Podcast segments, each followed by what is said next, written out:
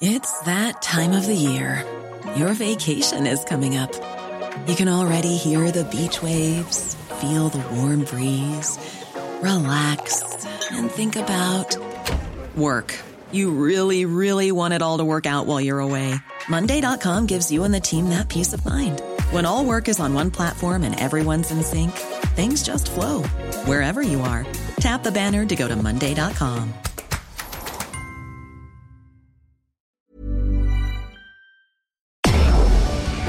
Tarde a tarde, lo que necesitas saber de forma ligera, con un tono accesible.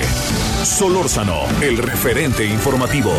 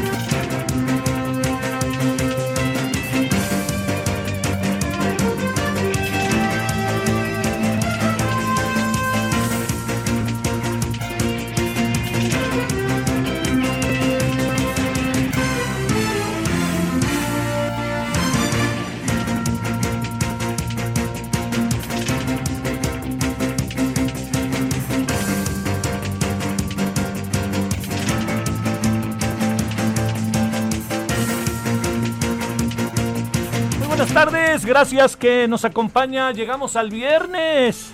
Estamos por fin. A ver. Estamos subiendo la silla. Aquí andamos, ¿cómo le ha ido? Espero que bien. Eh, se enfrió. Se enfrió mucho la tarde, ¿no? Y además, pues. Pues a lo mejor tanto, tanto, tanto, quién sabe si se enfrió mucho, pero lo que sí es un hecho es que este, se nubló. Y eso en época de estos días que hemos tenido fríos, pues eh, le diría yo, eh, pues estamos en eso y así vamos a estar. Pienso que a lo largo de todos estos días, le paso esto, señor, le paso esto, eh, vamos a estar en eso a lo largo de estos días y del fin de semana. Bueno, le agradezco que nos acompañe, su servidor Javier Solórzano le saluda, 98.5 de FM, Heraldo Radio, aquí Merengues, aquí donde estamos y le agradecemos muchísimo que nos acompañe. Bueno, a ver, híjole, ¿qué? Qué insufrible se ha vuelto un poco el, vocero, ¿no?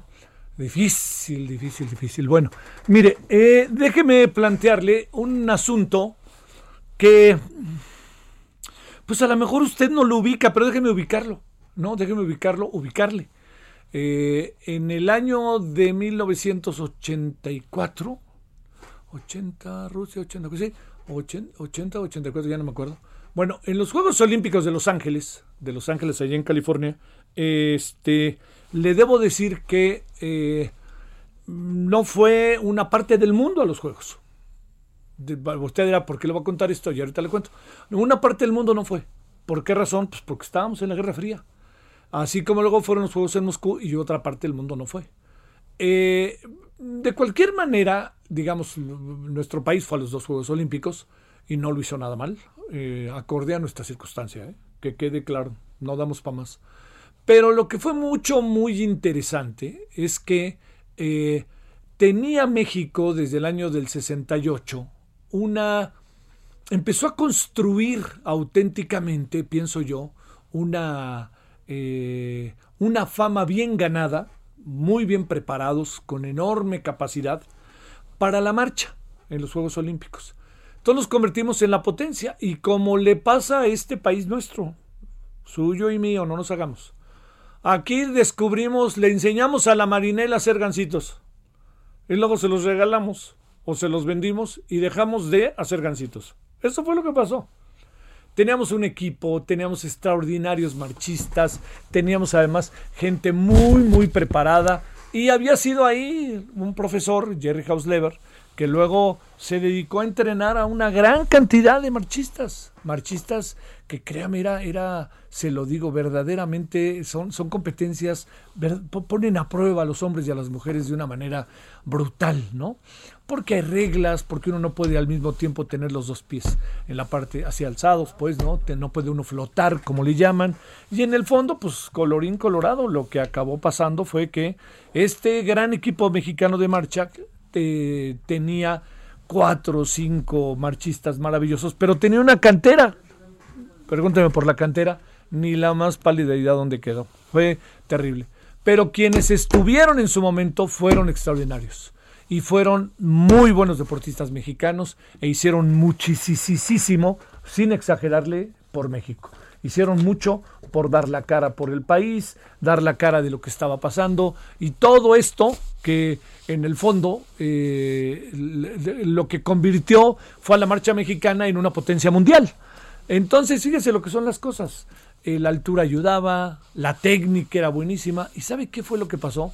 Que empezaron a venir a México bolivianos, guatemaltecos, ecuatorianos y poco a poco aquí, en nuestro país, nos fueron superando. Usted debe decir por qué cuento todo esto, porque es importantísimo identificar que uno de los grandes exponentes de esa marcha, que ganó medallas olímpicas, que se la jugó, se la jugó en serio. Yo platiqué muchísimas veces con él, viajamos, en fin. Ernesto Canto falleció el día de hoy. Y falleció, eh, se veía venir. Yo incluso a lo mejor recuerdo que hace algunos días les dije, le dije que se veía muy contracorriente la posibilidad de recuperación de Ernesto Canto. Y la razón central tiene que ver con que eh, tuvo un cáncer muy agresivo, muy difícil de poder salir de él. No es un caso que lo acreditemos al coronavirus, sino más bien él hasta el final batalló hasta donde pudo, hasta donde pudo, no pudo más. Y yo creo que el deporte mexicano en su conjunto, el Comité Olímpico, ahora la CONADE y este el propio presidente que tanto le gusta eso del béisbol, pues también debería de hacer un alto en el camino y simplemente recordarlo, ¿no? Recordar a un deportista que además hizo algo que entendiendo, ¿eh? que entendiendo que en los Juegos Olímpicos de Los Ángeles, allá en California, no hubo, no estuvieron presentes los de la Europa del Este, lo que sí le quiero decir es que eh, uno no puede olvidar esa maravillosa, creo que la, a ver si la puedes encontrar, Román, por ahí debe de estar, por ahí la vi, la, escuché, la narración maravillosa de nuestro querido Fernando Schwartz, que Fernando Schwartz es quien narra el momento en que llega a la meta y esté en Los Ángeles, ahí en el, en el Coliseo de Los Ángeles. Pero sabe también que fue muy interesante que en el segundo lugar, y aquí viene la parte que es padrísima, llegó Raúl González, que luego, días después, con quien también platiqué mucho, muchas veces nos reunimos, Raúl González le acaba ganando Ernesto Canto la medalla de oro, pero ahora en los 50 kilómetros. Usted imagínese tener ese tándem y junto con él muchos otros, ¿eh? Martín Bermúdez, muchos otros que vinieron y de repente la noche a la mañana esto se acabó. Oiga, no, pero eran buenísimos, sí, pero colorín colorado, porque esto se acabó. Cuando digo se acabó, se acabó. Dicho de otra manera, no hubo llamas marchistas. Uno no lo puede entender, ¿no? No puede entender cómo, teniendo marchistas tan verdaderamente de alto nivel, de repente se acaba toda esta escuela. el señor Jersey Hausleber, con justa razón, dijo, estoy hasta la Mauser, ya ahí muere, ahí se ven, y creo que se metió hasta dirigir, hasta donde entiendo, estuvo trabajando ahí con una eh, selección, con, con un equipo de fútbol, no sé si los Pumas o incluso la propia selección, haciendo acondicionamiento físico. No, no, pero eso, bueno, eso, la verdad que a mí me, le confieso que me, me, me, duele mucho porque, pues yo supongo como usted, ¿no? Le voy a decir algo que me tiene muy muy inquieto, como a usted, ¿no? Todo lo que hemos avanzado en ciencia, y ahora resulta que hay ciencia neoliberal, y cuando volteamos la cara, vamos, ¿y dónde están todos los científicos y la formación?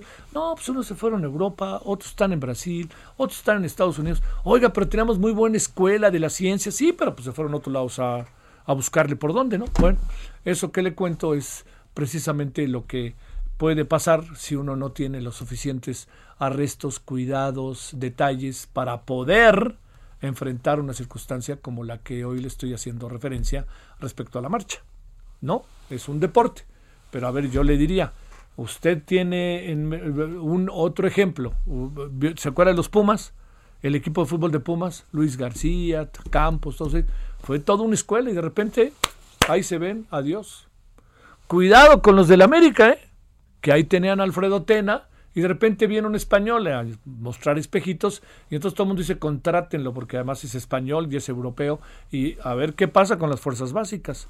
Y vean ustedes lo que está pasando con Chivas, que lamentablemente no lo está haciendo muy bien, que digamos, este, las Chivas, pero las Chivas traen atrás de ellos. O sea, aquí la clave del asunto es trabajar con gente joven, empujarla, crear escuela, crear toda una serie de cosas. Así de fácil. Bueno, descanse en paz. Querido Ernesto Canto, a tu familia, a ti, a todos los que te rodearon, incluso acabó siendo funcionario, este, trató de impulsar al máximo la marcha, pero déjeme decirle que este fue un deportista eh, de espectacular. A ver, yo le diría, cuente usted cuántos mexicanos han ganado medalla de oro. Es uno de ellos, Ernesto Canto. Así que descanse en paz el querido Ernesto Canto. Hablaremos, estaremos hablando de él. Estaremos hablando de él. Le digo, ahorita le vamos a presentar esta narración de Fernando Schwartz para Televisa, supongo. Ahí estaba, eh, creo que en Chivas de Corazón o algo así. Por ahí la, la vine escuchando yo. Eh. Bueno, como podía, porque qué malvado tránsito, qué bárbaro, ¿no? Hijos de la mañana. Yo no sé si porque mañana hay ley seca en 10 alcaldías, está todo el mundo en la calle pues comprando el, el pomo, ¿no? Pero sí, qué bárbaro, Uf, qué tránsito, Dios santo, qué difícil para todos, ¿eh? No hay uno más, no hay uno menos. Y luego Luego, pues también, pues no, no, no puede uno ni pasarse los saltos, ni, ni, ni, pelearse, pues pelearse por un lugar de un metro, ¿para que se pelea, no? Entonces, bueno. Oiga, bueno, aquí andamos entonces agradeciéndole que nos acompañe. Es viernes, ¿qué se celebra hoy? 20 de noviembre, Día de la Revolución Mexicana. No adelanto mucho para que usted al rato, este, si le parece, nos cuente, eh, que platiquemos con Carmen Saucedo, la doctora, para que ella nos cuente cómo ve este 20 de noviembre, ¿no? Y tengamos elementos para, pues auténticamente se lo digo, ¿no? Para conversar sobre el tema y ver exactamente qué es lo que tenemos eh, con una fecha como estas. Bueno, ¿esto lo tenemos ya o todavía no? Eh, lo tenemos, bueno, es que yo lo tengo, pero no se va a oír bien de mi teléfono, ¿verdad? ¿O sí? ¿O quién sabe? Sí. Bueno, a ver, vamos a ver si yo puedo comportarme a la altura de las circunstancias y ofrecérselo. Aquí voy a... Ay, ay, espérame. A ver. Mire, aquí lo... Te, a ver, creo que... Ay, ya lo borré. ¿Qué borro? Bueno, ahí lo tenemos o no. No, a ver. Déjeme decirle. A ver, aquí ahorita... Aquí hoy... A ver, espérame, espérame. Es que hay que encontrarlo, hay que encontrarlo, hay que encontrarlo. Ya que lo encuentre... Es que, mire, lo tenía, lo subió... Espérame. Este, lo subió... Eh, a ver... A ver, creo que lo subió Chivas. Eh, algo de Chivas. Chivas, Chivas, Chivas. Eh, a ver. Sí, eh, tilón, tilón. No, no, ahora sí que no. Este. No, pues no lo tengo a la mano, Román. Creí que lo tenía. Pero no, a ver. Vamos a hacerle un último intento. Y ahí lo compartimos. a la una, a las dos. A ver. Este. No, creo que nos va a parecer. Ándele, lo tengo. Lo tuve, era mía y no lo dejé ir. Ahí le va la preciosa narración de mi querido amigo Fernando Schwartz. Este, a ver, ¿lo pongo así? Acercándose a la meta, la medalla de oro es para México. La medalla de plata para González también de México y la medalla de bronce para la hora es campeón olímpico Mauricio Damilano de Italia. Señoras y señores, Ernesto Canto no nos hizo quedar mal. Ernesto Canto hará que por vez primera se entone el himno mexicano en estos Juegos Olímpicos, ganando la medalla de oro con un registro de una hora 23 minutos 12 segundos. Oiga, fíjese, una hora 23 minutos en los 20 kilómetros. Ahora, ahora andan sobre el 1.18, ¿eh? Pero fíjate, fue 1900, fueron los Juegos Olímpicos de, los 80, que este que, que imagínese lo que significa a, a 30 años después, ¿no? Bolas, ¿no? Fíjese, han bajado 5 minutos. Bueno, oiga, bueno, aquí estamos, le agradezco esta parte. ¿Sale? Ya recordamos con cariño enorme a Resto Canto, le mandamos abrazos a su familia y a él, porque muchas, muchas veces pudimos platicar, viajamos y este, y yo creo que no sé si la CONADE, ¿no? Ya de ese tema ni hablo, pero el Comité Olímpico sé que está ahí viendo y tratando de, de atender lo que fue nuestro querido marchista, eh, medallista olímpico, medallista panamericano, centroamericano y del Caribe, campeón mundial de marcha. Fue, fue todo, ¿eh? Fue todo. Junto con Raúl González fue un tándem. Y no se llevaban bien entre ellos. Pues bueno, así es la vida. Lo mal, eh, muchas veces al... Yo creo que se, como se hace ayudaron en los Juegos Olímpicos de Los Ángeles, en los 20 y 50 kilómetros, pero era así como una relación medio ruda y no se hablaban y tú dijiste y ya y no y que no fue y tu mamá también y cosas así, pero bueno, al final los dos salieron galardonados. Le, ya sé que hay agoreros del desastre que me van a decir, sí, pero no fueron los soviéticos y no fueron, no fueron, pero si escuchó a Fernando Schwartz, el tercer lugar había sido el campeón olímpico Mauricio de Milano y Mauricio de Milano venía de ser campeón del mundo. Entonces, le ganaron a quien le, tenían que ganar. Se puede colar un tercero, un cuarto, sí, pero le ganaron a quien le tenían que ganar. Bueno, 16 con 16 en la hora del centro. Déjeme contarle que eh, hay un asunto que, que, que quisiera llamar su atención. Pues yo creo que todos estamos al diario al tanto, ¿no? De lo que pasa de lo que va pasando, de lo que dice el presidente. A veces tenemos una mirada muy, muy crítica, a veces este no, no, a, veces somos este como me, medio ligeros, pero si usted hoy ve el periódico Reforma, es escandaloso. Es escandaloso el periódico Reforma. O sea, no el periódico, sino la información que contiene es escandalosa para el país. O sea, a ver, nada más le cuento. Este, dinero de la estafa maestra, según la versión del delator, que no tengo manera de verlo de otra manera, señor Emilio Cebadúa, el dinero fue para promocionar a Miguel Ángel Osorio Chong. Luego fue para las elecciones del Estado de México. Luego que otra parte, ahí se hubo, manejó dinero del nuevo aeropuerto de Texcoco. Pero estamos hablando de tres cosas. Pero ¿qué tal si le sumamos que el staff para todo lo otro que sirvió la estafa maestra. Y entonces, ahora sí que usted me dice, todo lo que sirvió la estafa maestra, todo lo que sirvió no solamente la estafa maestra, sino todo lo que el señor Lozoya. Y ahí ten, estamos en manos de los Emilios. Emilio Lozoya dice una cosa, Emilio Cebodoa dice otra cosa. Y ahí están, pac, pac, pac, y digan y digan y miren, y miren esto, y miren el otro. Todo eso que le estoy contando va a estar de todos los días. Entonces, yo la única, la, reflexión que quiero hacer, y en viernes, perdóneme, perdóneme, es el hecho de que, qué, qué, qué poca madre, perdóneme, qué niveles de corrupción, caray, qué escandalazo, no puede ser posible. O sea, mire, recuerde que Peña Nieto no lo fue para su servidor, ¿eh? no voté por él y no tendría empacho en reconocerlo si así hubiera sido. Yo voté por López Obrador en el 12. Pero el señor Enrique Peña Nieto era la esperanza, el joven, el cambio de imagen. La desazón panista nos había dejado pues en la opción de Peña Nieto o López Obrador y López Obrador no era fuerte, no yo, yo voté por él, pero no no no daba eh, no, no le dio el ancho al grueso de la población. Ahora sí se lo dio. Pero fíjese nada más, este hombre todo lo que se ha hecho. Por supuesto que vamos a escucharlo, el momento en que llegue, o vamos a escuchar si al señor Osorio o al señor ahora este del Mazo, vamos a escuchar al señor Videgaray, vamos a escuchar pues a todos, vamos a escucharlos, el derecho están en su derecho y bajo el Estado de Derecho están ellos tienen la garantía de que los vamos a escuchar. Pero la gran pregunta es, ¿qué vamos a escuchar? Con todas las evidencias que hay, yo le diría, ¿qué nos van a decir, no? Y luego para colmo de males, no perdamos de vista que estos dos hombres, Lozoya y Sebadúa, acaban siendo un par de desleales, porque ellos se vieron beneficiados de lo que pasaba. Y con tal de delatar y hacerse un lado, les importa poco la amistad, les importa poco todo lo que saben, les importa poco todo lo que se llevaron. Ahora ellos son santos, ¿no? El problema es otro, nosotros no somos los... El problema es otro, así de fácil. Y no es el problema otro. Ellos son, señor Alejandro Gertz, ellos son también el problema.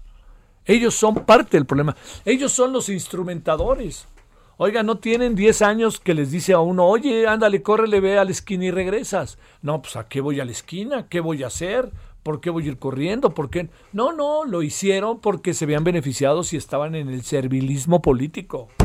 Y ahora resulta que vamos incluso a perdonarlos. A mí me, me cuesta mucho trabajo. Es, yo cuando escucho al presidente hablar del pasado hay una parte que ya, ya, ya me cuesta mucho trabajo. Perdón que lo diga en primerísima persona.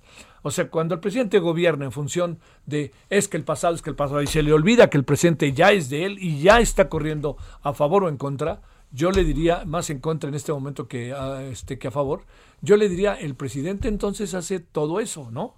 El presidente se coloca en esa circunstancia y el presidente dice es que el pasado y el discurso político.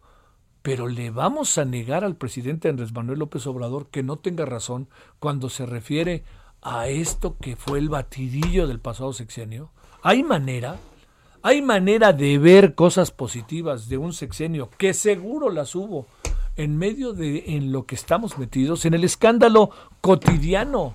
Le digo, vea usted hoy el periódico Reforma. Es, créame, es un escándalo, es un escándalo más, así de fácil. Entonces, qué bárbaro, ¿eh? Yo le diría, qué, qué lamentable el sexenio pasado. Qué terrible el sexenio pasado. No hay manera de verle nada y lo hubo. Yo creo que hay partes de la reforma educativa que a mí me parecen buenas. De hablar ya dije, avienten jitomatazos.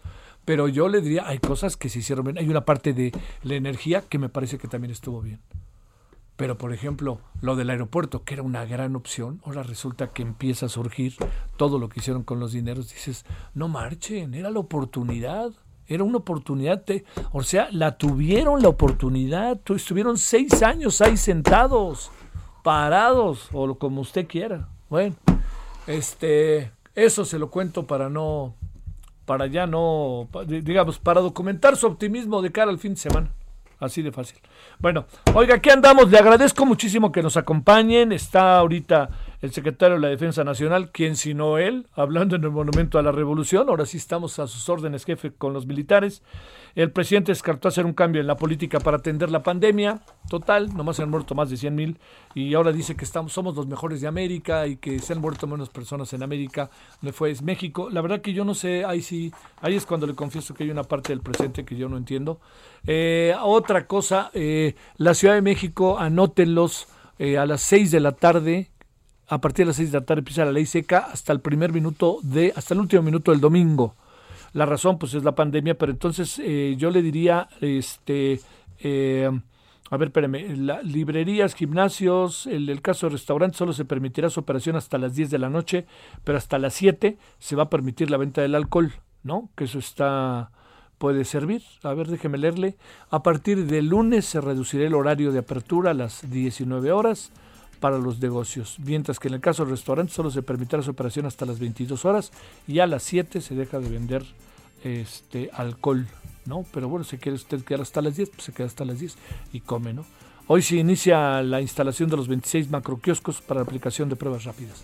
Bueno, oiga, pues aquí andamos agradeciéndole que nos acompañe con este recuerdo de Ernesto Canto querido y también con esto que es este el escándalo que es el sexenio anterior, porque además, ya sabe, veleidoso, este, eh, así como, ¿no?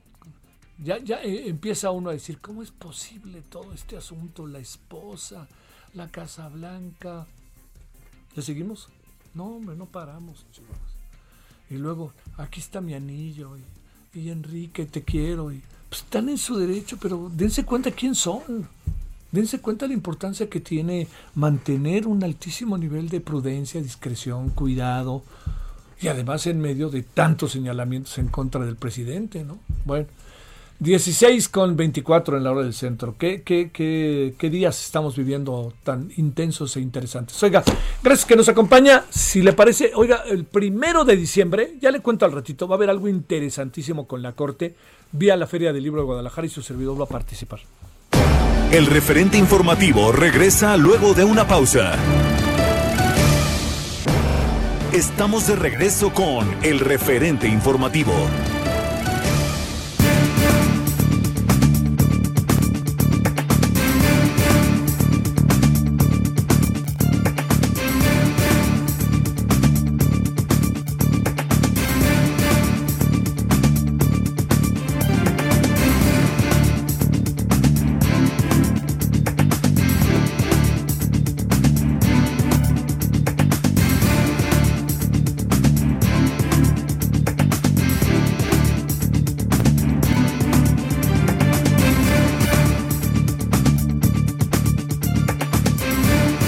Andamos eh, de vuelta. Son ahora las eh, 16.30 en la hora del centro. Es viernes. Y ya le decía yo, eh, tengo la impresión de que hay un tránsito furibundo. Bueno, oiga, mire, déjeme contarle algo de lo cual me parece que es importante, si no tiene usted inconveniente, hagamos como un alto en el camino. El día de hoy se le acreditó a Hans Kluge, quien es el eh, encargado regional de Salud de Europa, eh, se le acreditaron varias declaraciones que han servido para que algunos y algunas, o sea, lo digo genérico, eh, utilice sus declaraciones para decir por qué no regresamos a clase de manera presencial. ¿Por qué no hacemos más cosas de manera presencial? Como si él hubiera dado un banderazo de salida. Yo les digo con absoluta claridad que están interpretando de una manera eh, mm, imprecisa lo que dijo Hans Klug. Mire, voy a leer su tweet. Vale la pena leerlo. Para los que están diciendo, ¿y por qué no regresamos a clase el año perdido? Todo este debate lo hemos tenido en México, ¿eh? Tampoco nos veamos con la finta de que resulta ahora que allá en Europa sí saben y acá no sabemos. A ver, yo planteo, ¿usted no cree que entre México y Europa hay una marcada diferencia en cuanto a desarrollo económico y social? ¿No? Bueno, político de repente a mí me parece que nos menospreciamos mucho. Pero fíjese, en el briefing que dio hoy sobre, en la rueda de prensa sobre COVID-19, es, es la organización que se llama WHO Europe, dijo, si todos hacemos nuestras acciones, los bloqueos se pueden evitar. Los productos farmacéuticos nos ofrecen un nuevo horizonte, una nueva esperanza. Debemos garantizar un aprendizaje seguro para nuestros niños y asegurarnos de que disfruten de la temporada festiva. Esto que le estoy diciendo, le voy a decir por qué resulta tan importante, ¿no? Este, eh, la razón es que algunos se ha interpretado como si tendríamos que regresar y tener el mayor de los cuidados. Tendríamos que seguir como estamos y seguir teniendo el mayor de los cuidados. Fíjese, si Europa nos anda diciendo pónganse el cubrebocas, el cubrebocas, si Europa nos está diciendo, este, eh, está diciéndose a sí misma, hay que utilizar el cubrebocas y la sana distancia, si América, la Organización Panamericana de la Salud, no lo dice, entonces aquí hay algo que particularmente el presidente Andrés Manuel López Obrador no está haciendo en función de los organismos internacionales que están pidiendo que usemos el cubreboca.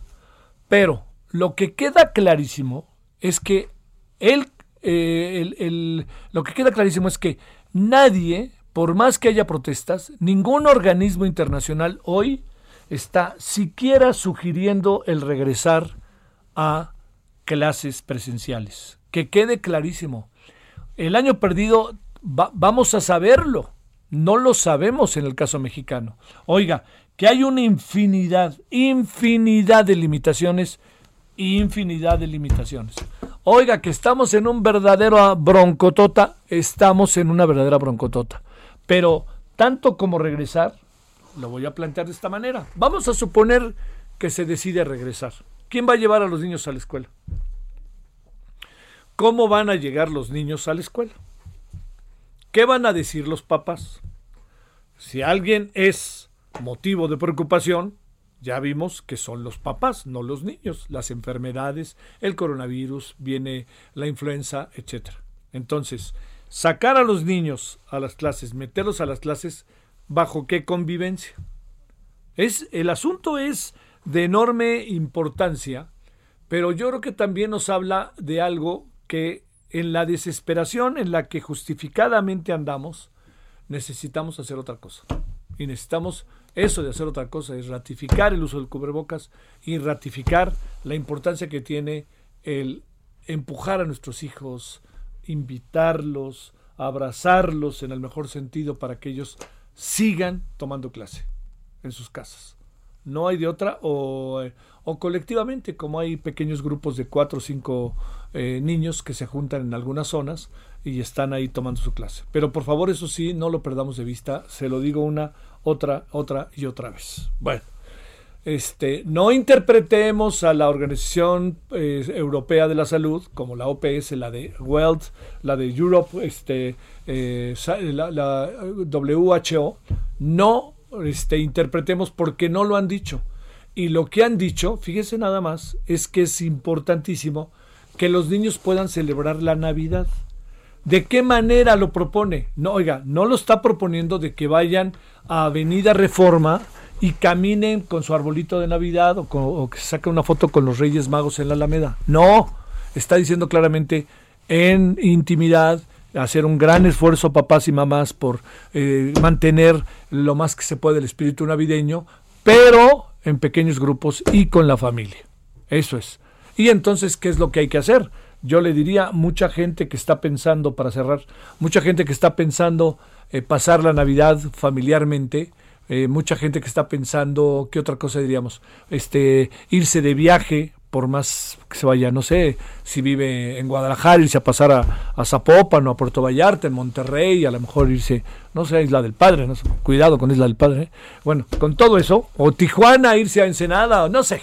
Bueno, la clave está en que hay una cosa que sí le digo.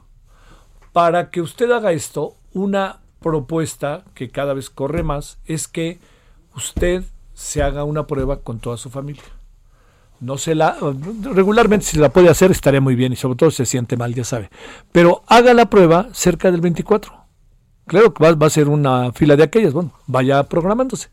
Entonces hágase la prueba el 23, 22 y entonces ahí ya tiene el visto bueno para poderse reunir con grupos pequeños de familia o con quien usted quiera, ¿verdad? ¿Para qué ando metiendo a la familia? A lo mejor usted ni quiere ver a su familia. Bueno, pero ahí puede meterse fácilmente con este con la gente que también todos tengan una prueba y que haya resultado negativo. Bueno, porque además se hacen pruebas luego aquí y allá constantemente y hay mucha gente que sigue positivo, positivo, positivo aunque no se sienta bien, ¿eh? Que aunque se sienta bien pero hay que esperar a que se vaya el malvado bicho. Bueno, vámonos a las 16 con 37 en hora del centro. Solórzano, el referente informativo.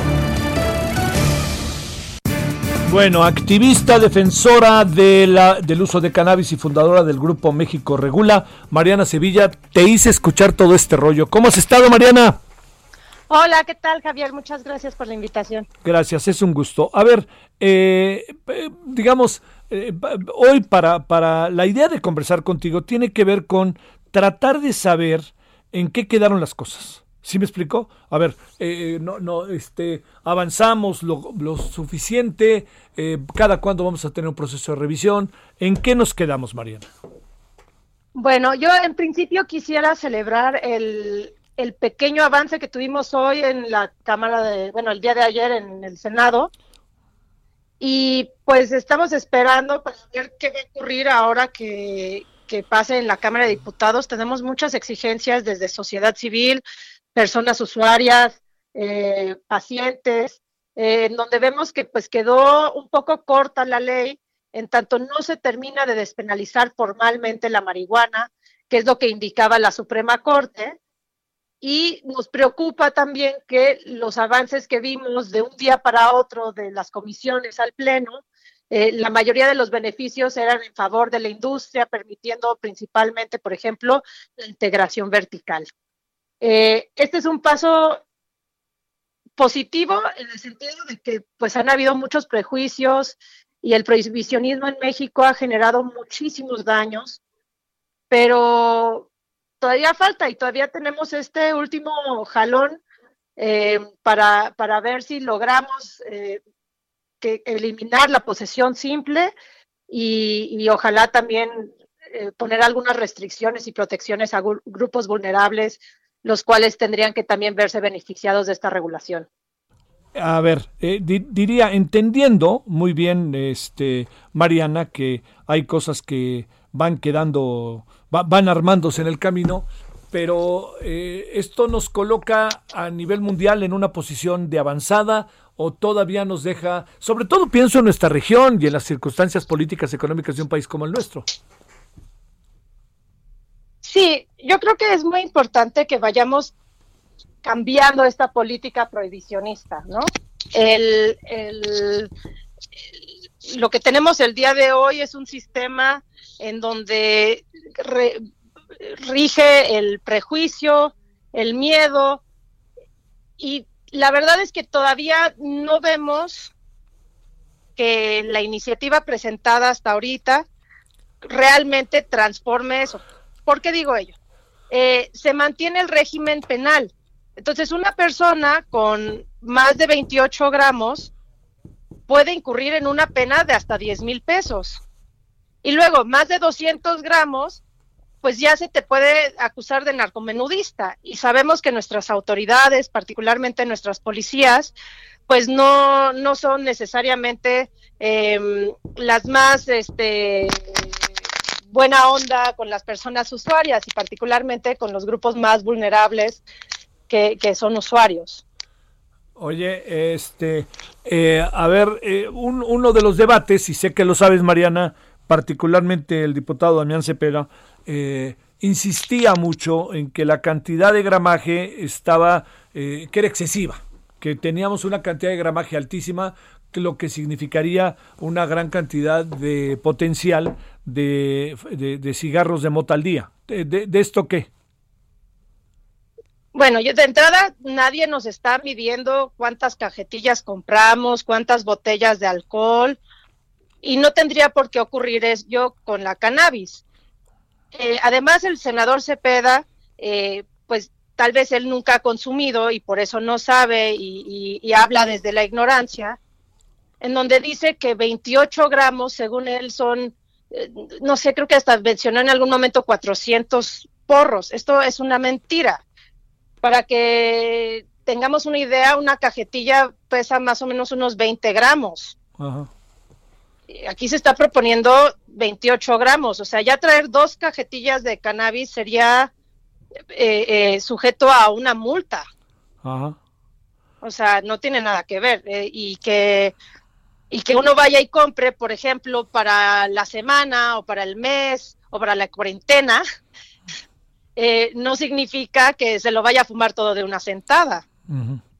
¿Cómo vamos con el tema medicinal, Mariana? A ver, entiendo que en esto hemos ido un poquito más avanzado y a lo mejor este, muchos este, piensan, muchas piensan la importancia que puede tener eh, el, este, la, todo lo que corresponde a la eh, marihuana medicinal que puede ayudar incluso a aquellos que están en contra de la, de la marihuana misma, ¿no? A ver, esta parte, ¿cómo la ves? Claro, mira, la, la cannabis tiene muchísimos potenciales médicos, sin embargo, la ley del 2017 sigue sin reglamentarse y ya han caído en desacato. Incluso la Suprema Corte se tuvo que pronunciar y en teoría para principios del próximo año ya tendrían que presentar la reglamentación. Sin embargo, al querer regular la cannabis, que es una planta, como si fuera un, eh, pues, como la aspirina, por así decirlo, eh, no permite que la gente tenga acceso a la planta, a la arbolaria, que se ha reconocido de sus usos medicinales en California, en Canadá, en muchísimos otros lugares, y aquí solo se quiere ver como eh, a nivel farmacéutico, dejando de lado a todas las mamás y papás que han estado sembrando eh, eh, de forma ilegal hasta el momento para poder darle tratamiento a sus hijos y dejándonos a merced de una industria que produce unos unos pues unos remedios muy caros. Que este es un asunto. A ver, una una una más que te planteo, este Mariana, eh, en un balance final, entendiendo que las cosas yo creo que como hoy están en la mesa van a cambiar poco, Mariana te pregunto, ¿avanzamos, no avanzamos? ¿Qué es lo que alcanzas a ver en este sentido? Yo creo que es un sentimiento un poco agridulce. A ver. Porque, por supuesto que se avanza en el discurso. Yo creo que en el momento que tengamos una ley, las personas van a poder hablar del tema de forma distinta con sus familias, con sus empleadores, con sus maestros y maestras. Eh, sin embargo, pudiéndolo hacer de una forma integral, que se reconocen los derechos de las y los usuarios, eh, protegiendo al campo y a las personas que llevan cultivando durante tantísimos años, se, se sigue eh, regulando con miedo y se le termina dando algunos beneficios a la industria que, todavía no terminamos de entender cuál es el alcance porque lo metieron ahí de madruguete a la mera hora de votarse en el pleno y pues bueno, esperamos que en la Cámara de Diputados logremos tener algo de incidencia y que salga lo mejor posible. Eh, yo, como activista, no nos damos por vencidos. Desde la coalición Regulación por la Paz vamos a continuar trabajando para que se logre lo más posible en Cámara de Diputados.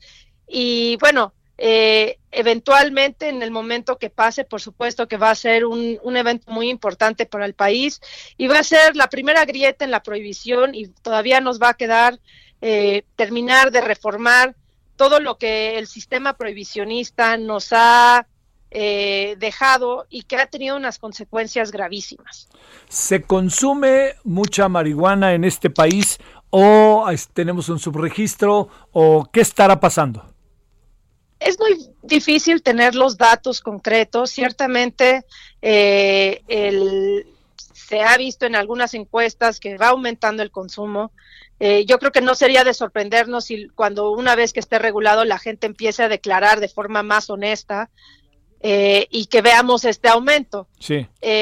pero, pero yo creo que más que si mucha gente consume o no consume, en un mercado regulado lo que vamos a ver es que se van a poder poner límites a la edad, los menores de edad no van a tener acceso, cosa que hoy día en un sistema irregular, pues obviamente sí tienen, porque no hay un, un dealer que te pida tu INE, ¿no?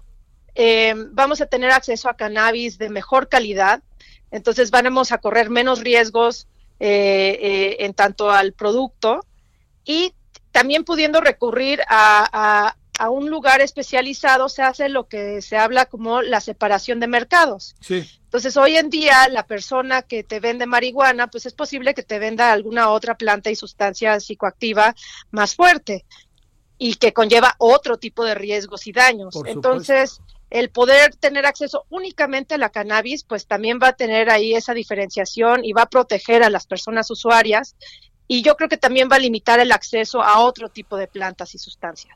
A ver, una, dos últimas. Primera, este, eh, le va a servir, a ver, más, más allá de lo que, de, la última pregunta que entenderás por qué le dejo hasta el final, este, ¿le va a servir al campo mexicano regularizar estos procesos?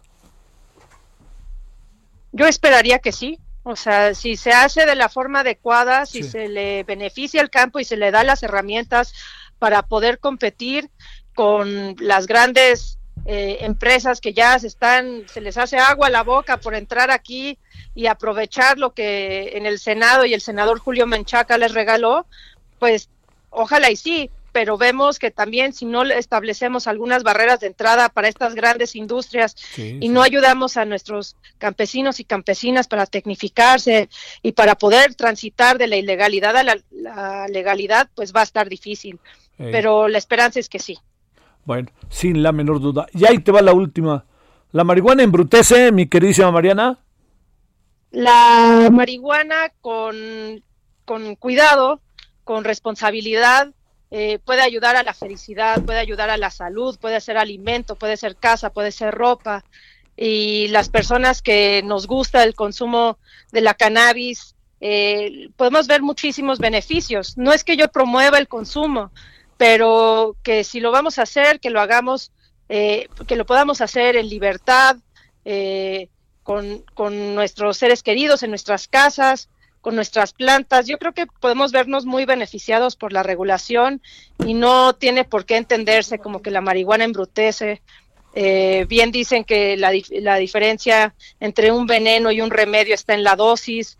Entonces, mientras más información tenga la población y que pueda tomar decisiones más informadas, eh, yo creo que al contrario, vamos a ver los beneficios que puede tener.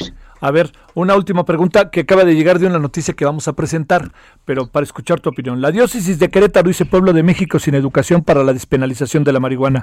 Eh, una opinión antes de que vayamos a esa nota, Mariana. Eh, de, la arquidiócesis, pues que lea la segunda página de la Biblia en donde dice que todas las plantas las hizo Dios para nuestro aprovechamiento. Mariana, te mando un saludo y agradecimiento que estuviste con nosotros. Muchas gracias. Adiós, Mariana. Vámonos a las 16.50, precisamente. Fernando Paniagua, ¿qué pasa en Querétaro? Adelante. Javier, buenas tardes. Pues eh, resulta que el vocero de la diócesis de Querétaro, Martín Lara Becerril, afirmó que el pueblo mexicano no tiene la suficiente educación para un uso responsable de la marihuana. En conferencia de prensa, el vocero diocesano lamentó la aprobación en el Senado de la República de la despenalización de esta hierba y se pronunció por analizar más a fondo este tema. Efectivamente, no parece lo más oportuno una licitación de este tipo, porque, desgraciadamente, dijo el prelado, nosotros los mexicanos no somos un pueblo que esté bien educado para un uso responsable y al no ser una sociedad perfectamente educada en este tema, se abre el riesgo para que se desborde de una manera, dijo el sacerdote. El prelado pidió a los diputados federales, a quienes ahora les tocará aprobar el dictamen, tomar en cuenta las implicaciones sociales de esta medida y ver cada situación en particular. Pero no fue el único, Javier, también el titular de la Comisión Estatal contra las Adicciones en el Estado, Guillermo Tamborrell, rechazó la legislación de la marihuana y afirmó que la medida ni disminuirá la violencia ni la presencia de los cárteles de la droga en, México. Bueno, lo que sí es que pues está un poco acorde a, un, a una forma ¿no? de pensamiento que me parece prevalece eh, fundamentalmente en el Estado. No lo digo peyorativamente, simplemente se tienen otros referentes y otra forma de ver las cosas, ¿no? Esa impresión tengo, Fernando. Exacto, es la postura, digamos, oficial del GES en Querétaro, que no está muy distante de lo que normalmente se ha dicho siempre que hay una discusión eh, repetitiva en torno al tema de legalizar o no cualquier droga, no solo la marihuana. Eh, en eso sí son consistentes, ¿no? hay un rechazo permanente de parte de prácticamente cualquier eh, iglesia católica o de cualquier representante de la Iglesia Católica en torno a este tema. Y bueno, el gobierno de Querétaro es un gobierno emanado de Acción Nacional que eh, eh, a final de cuentas tiene una cercanía en torno ideológico en torno a esta, a esta forma de pensamiento. Sí, están en contra. Gracias Fernando, buenas tardes, saludos a Querétaro. Gracias igualmente, hasta luego. Bueno, vámonos a Atahualpa, vámonos contigo allá hasta Baja California. ¿Qué cuentan por allá, Atahualpa Garibay? Buenas tardes, Javier. Buenas tardes a todo el auditorio. Pues el tema de las drogas en esta región que es frontera con Estados Unidos, pues da notas todos los días. Hoy se informa que un total de 263 kilos de cocaína y dos pequeñas embarcaciones fueron aseguradas en el puerto de Ensenada por elementos de la Secretaría de la Marina Armada de México y la Fiscalía General de la República. Una denuncia anónima alertó que en las instalaciones aeroportuarias eh, de Ensenada se llevaban a cabo actividades sospechosas por parte de un grupo de personas. Se solicitó a un juez una orden de cateo y finalmente se localizaron 270 paquetes distribuidos en dos pequeñas embarcaciones que al ser analizados por peritos de la Fiscalía General de la República determinaron que era cocaína eh, que está evaluada en cientos de miles de dólares en el mercado de consumo. Ya no se diga aquí en el vecino estado de California, donde un kilo de cocaína llega a costar hasta 30 mil dólares. Así que la Fiscalía General de la República informa que fueron aseguradas estas dos pequeñas embarcaciones y 263 kilogramos de cocaína eh, en el puerto de Ensenada, Javier. Y también pues el tema de la despenalización del uso lúdico de la marihuana en esta región causó reacciones favorables por parte del gobierno estatal y del gobierno de Tijuana. Como bien se conoce, Tijuana es eh, la ciudad con más homicidios dolosos en todo el país. Tiene más eh, de 2.200 eh, tan solo en, 2000, en 2020 y se relacionan con actividades de venta y de consumo de drogas. El alcalde de Tijuana, Arturo González Cruz, espera que dé resultados positivos la aprobación del dictamen en el Senado de la República, que ahora se encuentra en manos de la Cámara de Diputados. Confía en que esta acción reduzca los índices delictivos y sobre todo el número de homicidios en esta frontera que están relacionados con la pugna entre los carteles por la venta de drogas. Un abrazo, gracias Atahualpa. Igualmente Javier. Pausa. El referente informativo regresa luego de una pausa. Tarde a tarde, lo que necesitas saber de forma ligera, con un tono accesible. Solórzano, el referente informativo.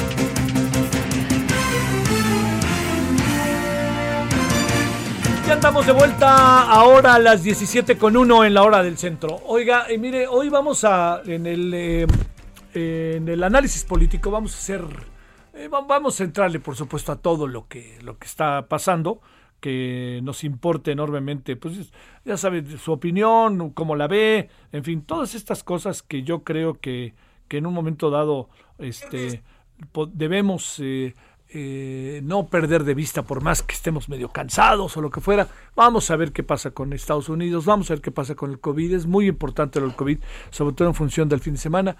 ¿Qué remanentes hay sobre el caso del general? No hay muchos, de no ser el indicador muy claro de que el orador hoy del 20 de noviembre fue el secretario de la Defensa Nacional, este el señor Sandoval, y entonces vamos a estar sobre eso. Pero ¿sabe qué vamos a hacer? Le vamos a entrar a algo que yo pienso le puede interesar. Yo le vengo diciendo desde hace algunos días, desde hace algunas semanas, perdóneme, ahí le voy otra vez. Le vengo diciendo desde hace algunos meses que el, eh, que está que eh, a través de una del conjunto y convocatoria de un grupo sensacional se ha hecho una telenovela, radionovela que se llama Ellas tienen nombre, muy interesante. Están muchos personajes, pero hay particularmente dos que han sido, y Orlando, que anda por aquí, que ahora no está, no ha llegado todavía, este, que son Sol Méndez Roy, la querísima Sol, guionista y directora de la novela, y Valeria Durán, periodista y autora. ¿No? Las dos han revisado el guion todo el tiempo, pero eh, la Sol la tenemos allá de nuestra directora. Eh, tiene que ver esta radionovela con casos sobre feminicidio. Está transmitiéndose ahora en Radio Ibero, esta noche y estos días, y luego ya empezaremos a moverla. Yo todo lo que puedo hacer para moverla y para que usted la conozca. Es una muy buena radionovela. A ver, perdóneme, está Tamara, está Gabriela de la Garza, está Daniel Schmidt, está la querida Karina Guidi, están muchas personas que, Tomás, hay muchas personas que están ahí trabajando y que hicieron una participación maravillosa. Perdón que no mencione a todas, pero en una de esas, mire que me voy a, detener tantito porque creo que por innumerables motivos vale la pena. Están, este, yo, yo le diría, entre otras muchas, muchas personas, eh, se, se cuenta la historia de cuatro mujeres y a partir de ahí, ¿no? Con todos sus testimonios. Bueno, ¿quiénes son los que están? Karina Guidi, su servidor, Daniel Schmidt, Gabriela de la Garza, Tomás Rojas, Ignacio Riva Palacio, Tamara Vallarta, eh, David Evia, Adriana Llabrés, Ernesto Álvarez, Paula Watson, eh, Valeria Durán, Feminicidias Libres, que es el que nace el guion, y está la Sol Méndez, que hace otro trabajo formidable. Bueno, ojalá nos, acompañe, en la noche vamos a hablar de ello, para que usted tenga información de qué se trata y nos digan exactamente de dónde salió todo esto. Creo que por muchos, muchos motivos, créame, vale enormemente la pena estar al tanto de ella. No tiene que ver con que yo participe, quien hubiera participado diría lo mismo. Vámonos a las 17.5 en la hora del centro, viernes. Solórzano, el referente informativo.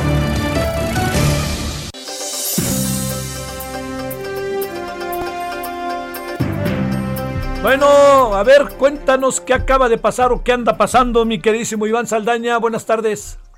¿Qué tal, Javier? Auditorio, buenas tardes. Eh, fíjate que hoy con énfasis en que pues no buscan protagonismos ni anhelan el poder, el secretario de la Defensa Nacional Luis Crescencio Sandoval González, aseguró que las Fuerzas Armadas seguirán apoyando con todo en los proyectos prioritarios del gobierno de la Cuarta Transformación. Esto lo dijo durante la ceremonia del 110 aniversario del inicio de la Revolución Mexicana y ante el presidente Andrés Manuel López Obrador, que pues encabezó el acto, aunque no fue orador en el mismo. Ahí el secretario dijo que pues es inquebrantable y a toda prueba la lealtad del ejército, la Fuerza Aérea y la Marina, e incluso también agregó a la Guardia Nacional, dijo es inquebrantable su lealtad hacia la institución presidencial. Aprovechó también la ocasión para recordar eh, este aniversario de la Revolución Mexicana, eh, para recordar que así como hombres y mujeres como Gustavo Madero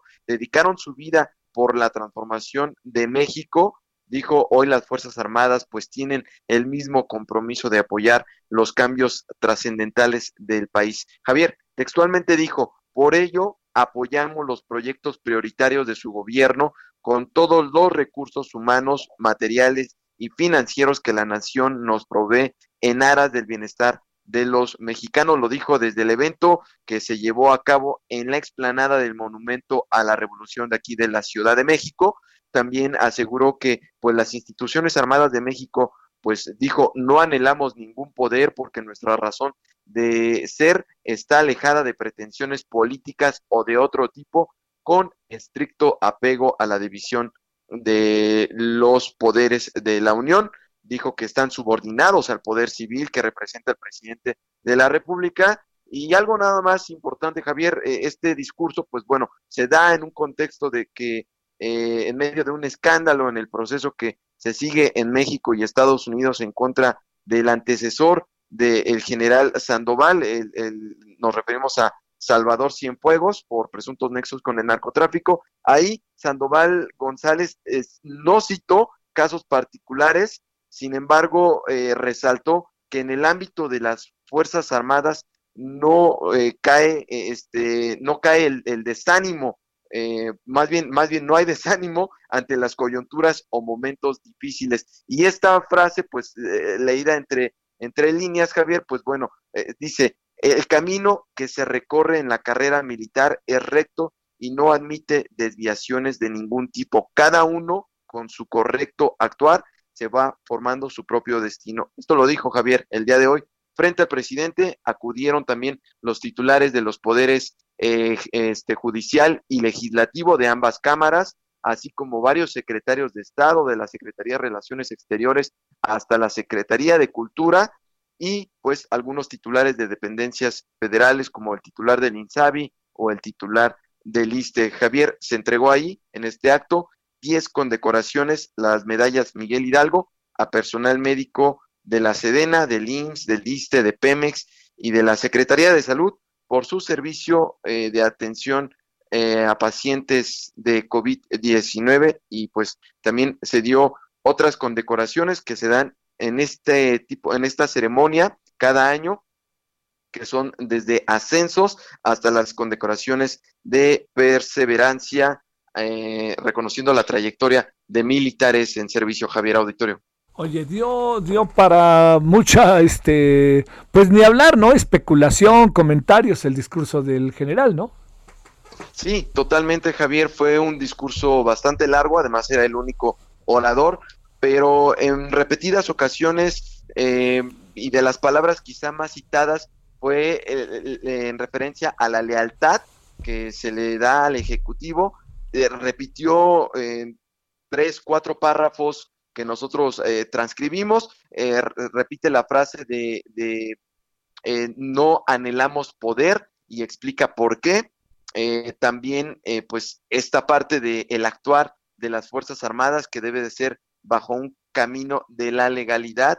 Y pues dijo, así es como se está llevando, incluye ya ahora a la Guardia Nacional también, dijo como parte de, pues la incluye ya como las Fuerzas Armadas también, eh, como, como compañeros, lo, señala, dice que también no debe haber eh, confrontación entre estas instituciones, sino una colaboración en favor del país. Te mando saludos, Iván, muy buenas tardes. Buenas tardes a todos. Oye, ya sea frito, ¿verdad? En la mañana, ¿no? Bastante frío, Javier, ya salió el solecito, pero bastante frío el día de hoy. Sale, muchas gracias, buenas tardes, Iván, hasta el rato.